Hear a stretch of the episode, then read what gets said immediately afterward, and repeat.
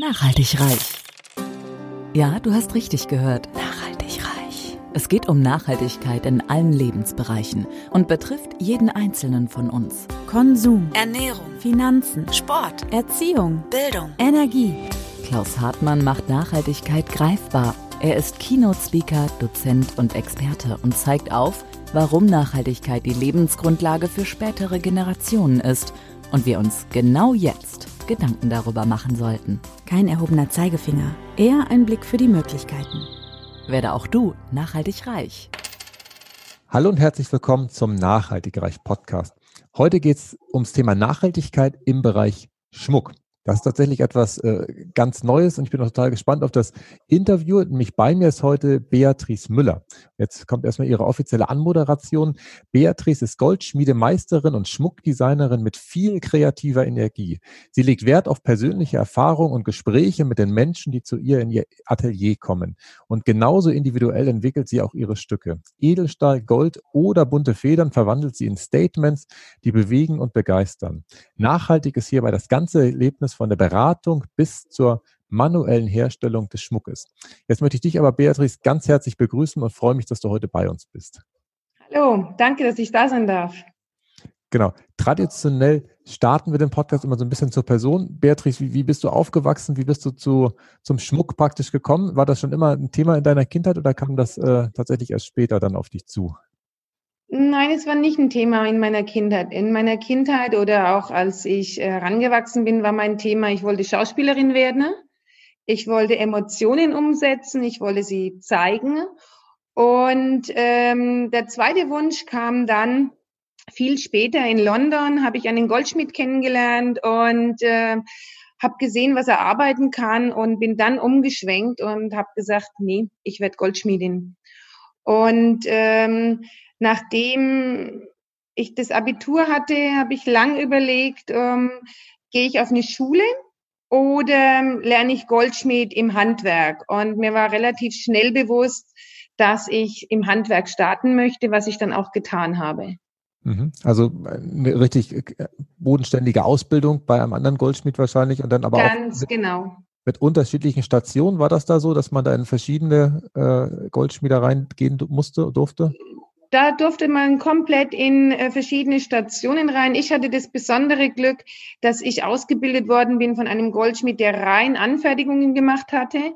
Wirklich Themen vom Friseur, eine kleine Schere gebaut und ähm, ich wirklich von Anfang an gemerkt habe, wie Schmuck sprechen kann, dass wir ähm, Kunden hatten, die besondere Wünsche hatten und ähm, wir das damals gemeinsam umgesetzt haben.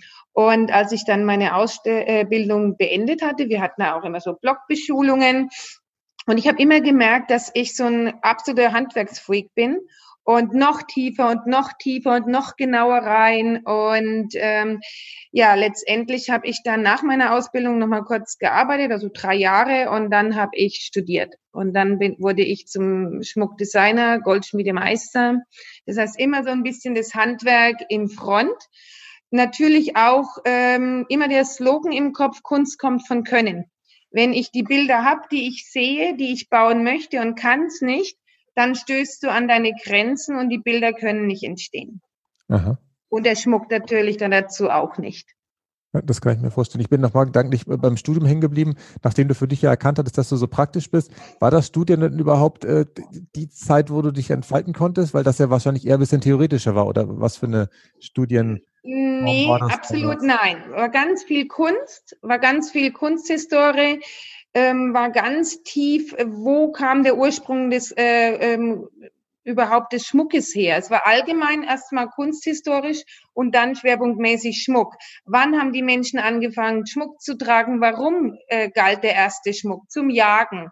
Das heißt, in der Urzeit haben die Menschen schon Knochen sich umgehängt und das waren dann die Jäger. Ähm, das heißt, du konntest von weiter sehen, hey, das ist ein ganz toller, der hat schon das und das erlegt und hat fragbar gemacht. Das heißt, nach außen gezeigt, was er eventuell erlebt hat. Und das hat mich sehr, sehr geprägt.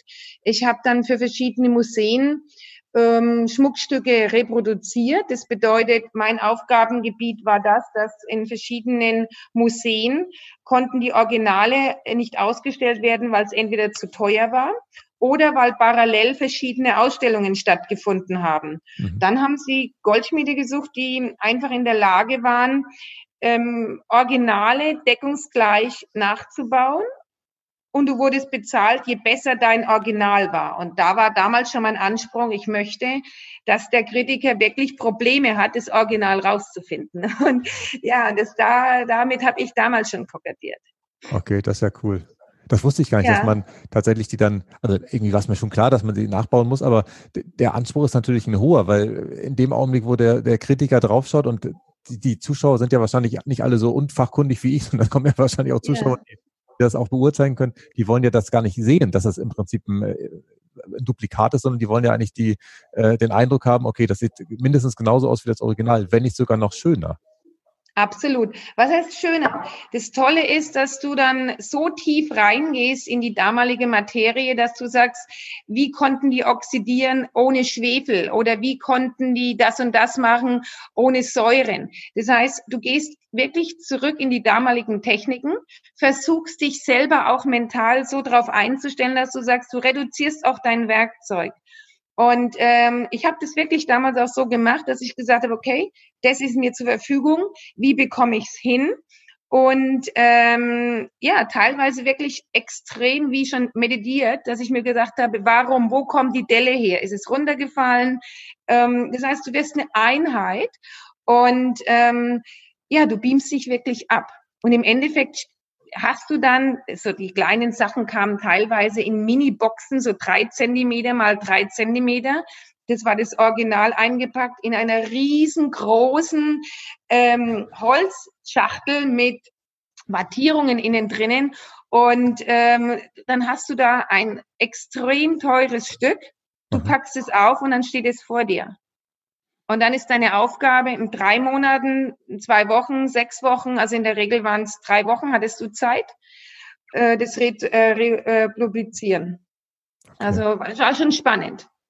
Okay, und du konntest ja auch nicht reingucken. Also das heißt, du hattest ja die Oberfläche, die konntest du sehen, aber was? Ja. Oder, oder war das mal rein, reines Gold oder reines Material? Dann? Nee, du hast verschiedene. Ich hatte damals von Skythen, äh, es ist ein barbarisches Volk gewesen, die von einer Kultur zur nächsten gereist sind. Das heißt, sie haben immer ähm, verschiedene Techniken im Prinzip geklaut oder erobert, haben die Handwerker mitgenommen. Es war so eine Art Zigeunervolk. Das waren eigentlich die, äh, die mich am meisten begeistert haben. Und ähm, ja, dann schaust du rein und überlegst dir, für was steht dieses Schmuckstück? Für was haben sie es angewandt? War es Prunk? War es Reichtum? War es Macht? War es ähm, irgendeinem Glaube zuliebe? War es Fruchtbarkeit? Es gab damals ähm, sämtliche Themen, die du tragbar machen konntest. Mhm. Es war manchmal auch Dekoration, dass du sagst, hey, wohlhabend, die haben wirklich Geld, die haben investiert in schöne Steine. Der Schmuck hat sich ja dann auch verändert. Mhm. Der ist ja je, je Epoche hat sich der Schmuck verändert. Okay, also Schmuck ja eigentlich so ein Zeitzeuge, wo wahrscheinlich die Historiker heute ganz viel daraus ableiten können, weil das ja, das sind ja teilweise wahrscheinlich hunderte, tausende, wenn nicht sogar mehrere tausend Jahre, wie alt der Schmuck dann. Ähm, ja, ab, absolut. Das ist ja auch, ich habe dann, als ich ähm, ja, im Studium hatten wir ja auch Themen. Das heißt, du hast Statik und Dynamik und dein Schmuckstück soll in diesen Themen, das soll, das war damals mein Abschlussthema, ähm, soll erkennbar sein, dass es sich wirklich da drin befestigt. Also Statik und Dynamik, du kannst fast zu jedem Gegenstand sagen, das ist Statik, das ist Dynamik. Ich habe damals aber schon angefangen und gesagt, nein, ich möchte wissen genau, was ist die Statik? Woran erkenne ich eine Statik? Woran erkenne ich eine Dynamik? Mhm. Und ähm, ich war damals auch komplett losgelöst von irgendeinem Schmuck. Ich habe dann ähm, die Statik entdeckt, den, den äh, Mathematismus entdeckt, der kam von Russland und hin und her. Und äh, ich liebte es damals schon immer so in die, diese Tiefe reinzugehen, dass mein Betrachter, wenn ich fertig war, dass ich die Möglichkeit hatte, es auch plausibel zu erklären, was ich da geschaffen habe. Mhm. Und in meinem Abschlussstück wollte ich eigentlich damals, äh, um Statik und Dynamik zu verbinden, habe ich herausgefunden, eine Treppe ist Statik. Und mhm. meine Treppe, beziehungsweise mein Ofen, es war ein runder Ofen, der ist Statik und meine Treppe windet sich um den Ofen herum. Das war die Dynamik. Und meine Lehrer, die haben damals, oder meine Dozenten, die haben dann gesagt, bitte Beatrice, wenn du, du, du, du kannst jetzt keine Treppe bauen oder ich habe gesagt, es geht nur um den Entwurf. Wenn du aber damals in der Lage warst und hast äh, den Entwurf auch handwerklich umsetzen können als ein Schmuckstück, dann hattest du die Prüfung in einem. Und ich war damals so fasziniert in meinem Gedanken, ein runder Ofen, der hat Feuer, der ist dadurch auch dynamisch und dann kriegt meine Wendeltreppe außenrum in irgendein virtuelles Stockwerk. Naja, ähm, sie haben mit Engelszungen auf mich eingeredet, dass ich doch bitte einen Schmuck entwerfen sollte. Und äh, ja, nach Wochen, ich habe mich dann ein bisschen weichreden lassen, sage ich, ich mache aber keinen Ring und ich mache auch keine Kette und ich mache auch keinen Armreif. Ja, kam ich dann drauf, dass ich einen Schulterschmuck baue. Mhm. Und ich war damals der allererste Student, der überhaupt einen Schulterschmuck entworfen hatte. Und sie haben ihn dann auch genehmigt und ja, waren relativ, ja, war bestimmt 40 Zentimeter und das Ganze in Gold. Also ihr könnt euch vorstellen, war damals zur Golfkrise. Ähm, ja, ich habe es wirklich dann gefertigt, habe es geschafft, habe damals auch einen Preis gewonnen, weil, weil es hat super schön ausgeschaut und hatte ganz klar für mich meine zwei Themen, Statik und Dynamik, beinhaltet. Mhm.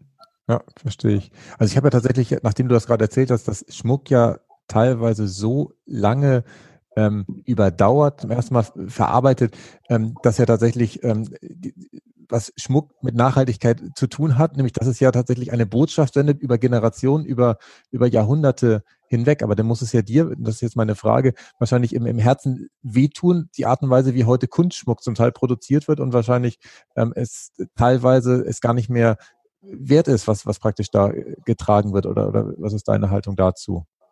Also ähm, ja, ich bin da, äh, habe da eine gespaltene Haltung, definitiv. Also es ist so, dass ähm, meine Arbeiten haben nichts damit zu tun, dass du sagst, oder oh, setze ich einen Designer hin und ähm, dementsprechend ist alles äh, total aufgeblasen und teuer. Nein, das hat damit nichts zu tun. Es bedeutet, dass die Themen, äh, die Materialien, die du verwendest, äh, lassen ja Preise entstehen. Arbeitest du in Silber, Platin, Gold etc. Können wir später nochmal drauf eingehen. Ähm, ja, diese dekorativen Schmuck hat für mich eine, eine, eine Randposition. Ich kann damit und will damit auch gar nicht unbedingt äh, umgehen, weil ich mir denke, die Menschen machen sich wirklich zu einer Litfaßsäule. Sie hängen irgendwas um, dass sie geschmückt sind wie ein Christbaum, aber die, die, was steckt dahinter, fehlt komplett. Mhm. Das heißt, es sind zwölf Monate lang ein Christbaum oder die gehen nicht davon aus, dass jemand sagt, hey, was bedeutet denn dein Schmuck? Sondern sie gehen davon aus, es ist, er ist einfach da und es ist passend zur Kleidung, was ja auch ganz in Ordnung sein kann. Kann. Hm. Ähm, das heißt, das eine schließt das andere nicht aus.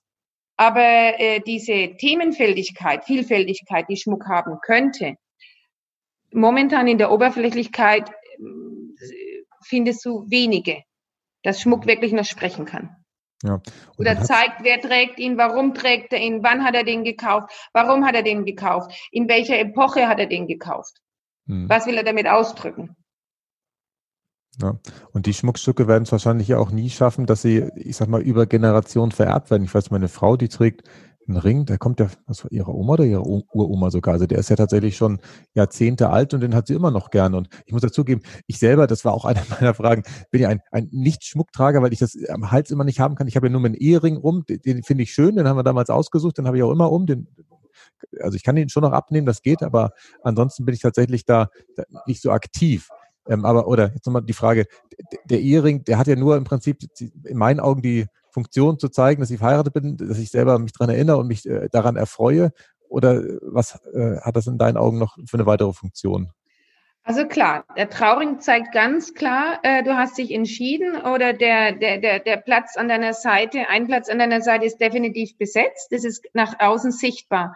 Mhm. Aber es gibt zum Beispiel auch die Möglichkeit, dass du sagst, ich habe jetzt ähm, zum Beispiel für eine Autorin, also für einen Ghostwriter, habe ich nach außen äh, kennbar gemacht. Äh, das heißt, sie hat von A bis Z, sie schreibt mit Buchstaben, sie hat einen Sticker, sie trägt etwas, was sie ausmacht. Und ähm, die, die Folge daraufhin ist, dass jemand sagt, was trägst denn du da? Dann kann sie ihr Thema beginnen. Das heißt, dadurch kann der Schmuck kommunizieren. Du kannst, ich habe zum Beispiel Knöpfe gemacht für ganz normale, in Anführungszeichen, normale Geschäftsleute, Männer. Die haben einfach einen Knopf am, unten am Ärmel. Sie heben den hoch.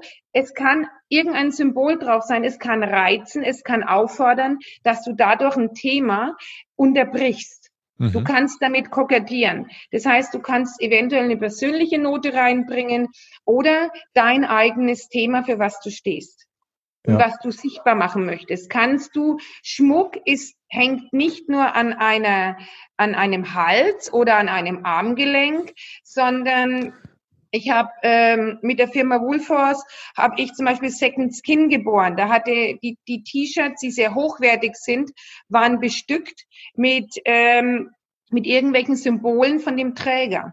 Mhm. Die hatte ich wie gepierst und da konntest du was einhängen. Und das heißt, du hast ein ganz normales Standard-Kleidungsstück äh, personalisieren können. Mhm. Es ist dann deins. Und äh, der Anspruch, so wie jeder den Anspruch hat, dass er sagt, du suchst dir deine Brille raus. Das ist die Brille, die passt zu deinem Gesicht. Hm. Es ist das Hemd, das du anziehst. Die Schuhe suchst du dir raus. Und das wird beim Schmuck vernachlässigt. Der Schmuck wird nicht mehr rausgesucht. Der Schmuck ist teilweise Mainstreaming. Der Nachbar trägst und der Nachbar ist vielleicht ein ganz anderer Typ als du. Hm. Oder ähm, das heißt, Schmuck kann beides. Ich habe Schuhlabels entworfen. Das heißt, worauf du stehst, worauf du gehst, das fädelst du so in die Schuhbändel ein.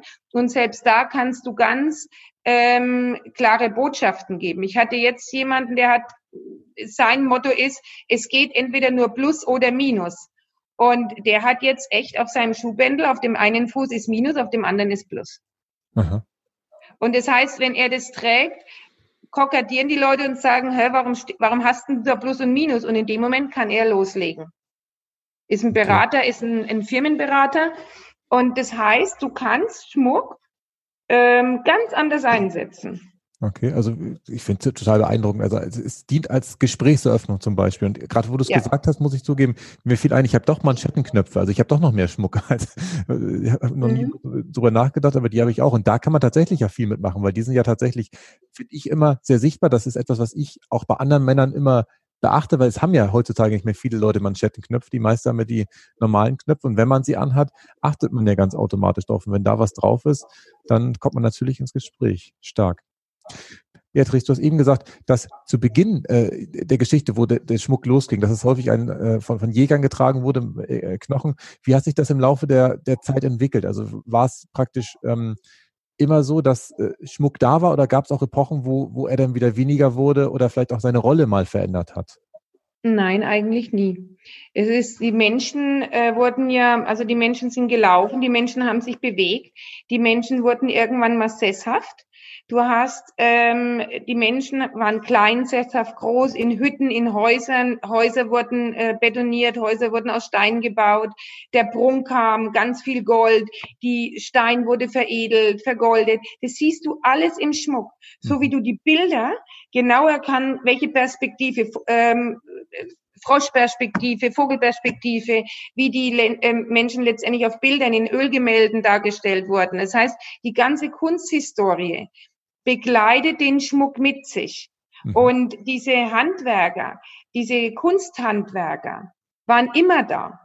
Was verloren wurde ist, das siehst du selbst jetzt, dass bei der Malerei gibt es jetzt anhand unserer Computertechniken, kannst du ganz anders, dieser Anspruch des Selbstzeichnerischen ist ja auch wesentlich abgetretener durch diese ganzen Computerprogramme. Mhm. Was du aber bei dem Schmuck Klar, du kannst einen Plotten, du kannst CADs machen, du kannst alles, aber du hast immer noch die Möglichkeit, anhand dieser Module, das sind wie, wenn du sagst, fertige Fenster, da kannst du immer noch einen besonderen Türgriff hinschrauben. Und selbst das müsstest du dann können.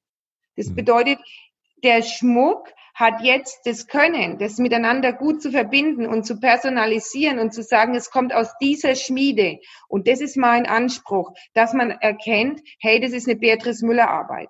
Mhm. Und das muss, das ist von der Beatrice. Menschen erkennen sich teilweise anhand meiner, meines Schmuckes, wie ich ihn gebaut habe, wie ich ihn zusammengesetzt habe.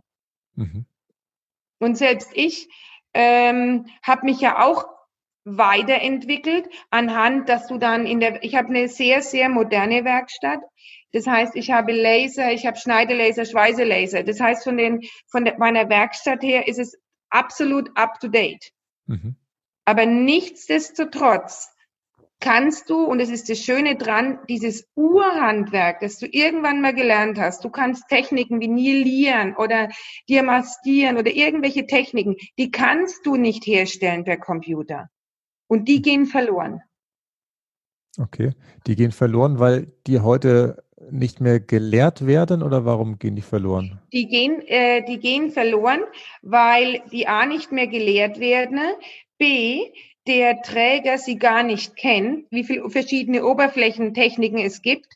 Es fängt jetzt wieder an. Die Leute, ich merke jetzt, dass die Leute ähm, sich wieder ein bisschen konzentrieren, mehr Zeit haben, sich Sachen anzuschauen. Ich habe es gemerkt, ich habe jetzt mal so ein paar Sachen, ein paar Techniken für mich aufgeschrieben, um äh, meinen Auszubildenden das nahe zu bringen, dass er dieses Wertschaffende auch wieder lernt. Was mache ich mit einem Stichel? Für was ist der da? Du kannst nicht, wenn du irgendwas restaurierst, da hilft dir kein Plotter. Da hast du das Teil bei dir am Werktisch und du sollst es reparieren. Also musst du wissen, wie hat irgendjemand irgendwann diese Linie da reingemacht? Mhm. Weil vor, vor äh, Jahren äh, wurde nicht geplottet, wurde nicht mhm. CAD gezeichnet. Mhm. Das heißt, du kannst, und darauf lege ich auch Wert, dass ich sage, ich möchte nicht nur anfertigen, ähm, mein, mein Tages, ähm, meine Tagesarbeit besteht nicht darin, dass ich nur da sitze und fertige an, so wie man sagt immer so spaßeshalber, ich bin der Lagerfeld im Schmuck. Aber Lagerfeld hat nicht repariert. Hm. Und, ähm, und wo ich immer sage, ich habe kein Ghost Goldschmied, ich bin selber. Und ich liebe es, dass in Anführungszeichen Hinz und Kunst kommen kann, dass selbst ähm, ja, dass der Nachbar rüberkommen kann und kann sagen, hey, kannst du das reparieren? Und es war dann ein Lampenschirm, wo irgendein Gewinde zu drehen war. Und denke ich mir, dieses schmiederische Charakter, dieser schmiederische Charakter, das ist das, was ich auch liebe. Mhm. Und das finde ich ja wieder nachhaltig, Beatrice, dass tatsächlich auch Sachen repariert werden, ähm, die zum Teil wahrscheinlich Jahrzehnte alt sind und es dann für mich, mir fällt das wie Schuppen von den Augen, der notwendig ist, zu wissen, wie damals gearbeitet wurde, weil man ja nicht einfach das jetzt ranlöten kann oder sowas. Ich, ich habe ja keine Ahnung von, deswegen sage ich jetzt ein Wort wahrscheinlich, was gar nicht verwendet wird. Es muss ja wieder so aussehen, wie es vorher war. Und dann kann es wahrscheinlich nochmal jahrzehntelang ähm, weiterverwendet werden. Toll. Und das ist genau, das ist das Schöne daran, dass du sagst, ähm, du hast zwei Möglichkeiten. Du gibst demjenigen, wie viele Leute hängen am antiken Schmuck? Du gibst demjenigen die Möglichkeit zu sagen, Mensch, die Ringschiene ist so abgetragen. Das, was du vorhin erzählt hast mit deiner Frau, mit dem, mit dem Familienring. Mhm. Ähm, es gibt nichts, und das sage ich wirklich, und das meine ich so, es gibt nichts, was ich nicht reparieren kann. Mhm. Es gibt's nicht war, äh, dann setze ich mich hin, äh, es ist irgendwie kaputt gegangen. Es, es kann heutzutage durch die Technik, die wir haben, du kannst alles reparieren. Es gibt auch fast nichts, was du nicht bauen kannst. Und es ist jetzt anhand der ganzen Technologien gibt es nichts, sage ich auch immer, was noch nicht da war. Es gibt die Kombinationen sind das Schräge. Mhm. Wie du vorhin im Eingang gesagt hast, ja, ich habe für für den 11. September damals habe ich kleine Antennen gebaut. Das waren Herzen mit, äh, mit Malabus, vom, äh, mit Federn vom Fliegenfischen, weil ich vorher für eine Fliegefischefirma gearbeitet habe. Und da hatte ich ganz viele Federn, die so kunderbunt und schön sind, noch bei mir in der Werkstatt und habe dann so Herzen gemacht, habe Federn rein und habe die selber Antennen genannt. So wie du bist, so kommst zurück. Nicht mehr, nicht weniger. Und mögen es viele Antennenträger geben. Und manche würden tot umfallen, wenn sie das zurückbekommen, wie sie selber sind.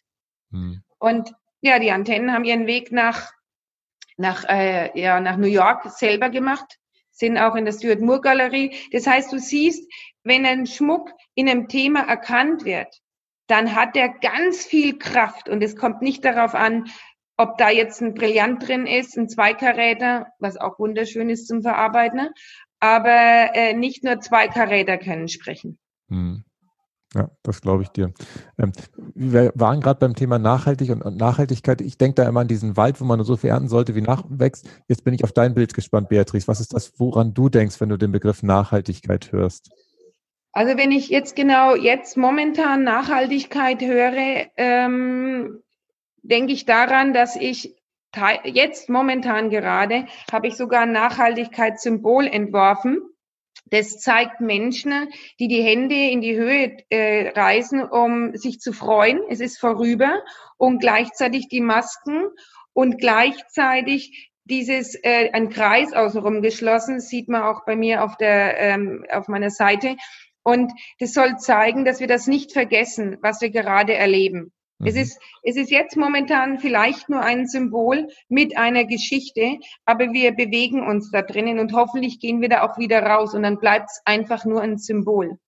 Mhm. Und äh, das bedeutet für mich nachher, dass die Menschen ähm, sich daran erinnern, was wir gerade eben mitmachen. Und mhm. jede Epoche, also in meinem Leben, seit ich seit ich denken kann und Themen, auch meine eigenen Themen tragbar machen kann, habe ich meinen Epochen sichtbar gemacht. Das heißt, ich kann mit den Menschen, die vor meinem, vor meinem, ja, ich habe so eine Art Mini-Museum aufgibt, naja, so mini ist es gar nicht mehr, äh, so, ein, Museum äh, gemacht, also so sind Setzkasten, wo man nicht gleich reingreifen kann. Und ähm, ja, und da ist jetzt für mich meine Nachhaltigkeit letztendlich, ich arbeite seit März mit Messing und es ist so diese, es ist für mich das Messing-Zeitalter. Seit äh, Corona in meinem Leben ist, nenne ich dieses Zeitalter mein Messing-Zeitalter mhm. und ähm, hoffe und wünsche mir, dass ich ich arbeite jeden Tag mit Messing. Jeden Tag gibt es ein Stück, ein Statement, was ich arbeite, indem ich Hashtags einbaue oder äh, Gedankengänge einbaue, in der Hoffnung, dass ich irgendwann ja das Messing hinter mich lassen kann. Okay. Messing ist vom Material her äh, gegen Bakterien, gegen Viren oder, oder, oder warum? Ja, Messing ist Viren und Bakterien abweisen. Also die, äh, die Bakterien mögen Messing nicht. Messing hat ja diese Korrespondation mit dem Schwefelwasserstoff in der Luft. Das heißt, es hat einen Alterungsprozess. Mhm. Und Messing war ja früher in den Kliniken und äh, wurde dann einfach durch Plastik, dummerweise, durch Plastik ersetzt. Und bei Plastik halten ja die Bakterien und Viren wesentlich länger. Ja. Und ähm, ja, und beim Messing ist es ganz einfach, ja, ich habe, vielleicht ist es schön zu erklären, ich habe das Corona, mein Corona-Ops ist die Banane. Das heißt, du holst dir eine schöne gelbe Banane und mit dem Altern wird sie braun. Mhm. Und das ist auch bei Messing. Das okay. heißt, ich habe diesen Alterungsprozess, den wollte ich damals, ich dachte ja, dass äh, Corona 2020 over ist und habe mir gedacht, so, wenn unser ähm, ja, Messing irgendwann ganz dunkel ist, ist auch Corona vorbei. War schön gedacht, aber ähm, hat nicht ganz funktioniert. Okay, wobei das ja nur dunkel wird, aber es äh, bleibt ja, äh, eine Banane verfault dann ja irgendwann und ist dann ja, ja. Aber Messing löst sich dadurch nicht auf, oder? Nein, nein, nein, nein, nein. Du kannst ganz einfach durch äh, vierprozentige äh, Zitronensäure kannst du die Oxidation wieder lösen. Kann man mhm. übrigens fast mit jeder Oxidation auch bei Silber machen. Ach, warte, also das heißt, Zitronen, ja. Diese ganz normale, einfache Haushaltszitronensäure legst du es ein, kann warm sein und damit löst du Oxidationen. Das Gute okay. ist, es reißt keine Bohren auf. Das Material oxidiert dadurch nicht schneller. Okay. Eine ganz praktische Frage. Ist die, Zitronensäure gleich dem Zitronensaft, der aus der Zitrone kommt, oder ist das ein Haushaltsmittel? Äh, nee, die, die Säure ist konzentrierter. Okay. Also das, der, die Säure ist ja auch teilweise, nimmst du die ja zum Putzen, zum Entkalken für einen Wasserhahn, wenn da Kalkspuren außenrum sind. Okay, gut. Das ja, wissen, wissen auch Männer, die putzen. ja, ja, also wir haben häufig Essig dann im Einsatz. Das finde ja. ich natürlich vom Geruch her sehr unangenehm. Aber wenn du ja. sagst, das habe ich schon aufgeschrieben, wenn das mit Zitronensäure aufgeht, ich mag unheimlich gern Zitrone riechen, ist es ja. viel angenehmer, das damit zu machen, als diese ja, Essig probier's aus. zu haben. Schön, wieder was gelernt.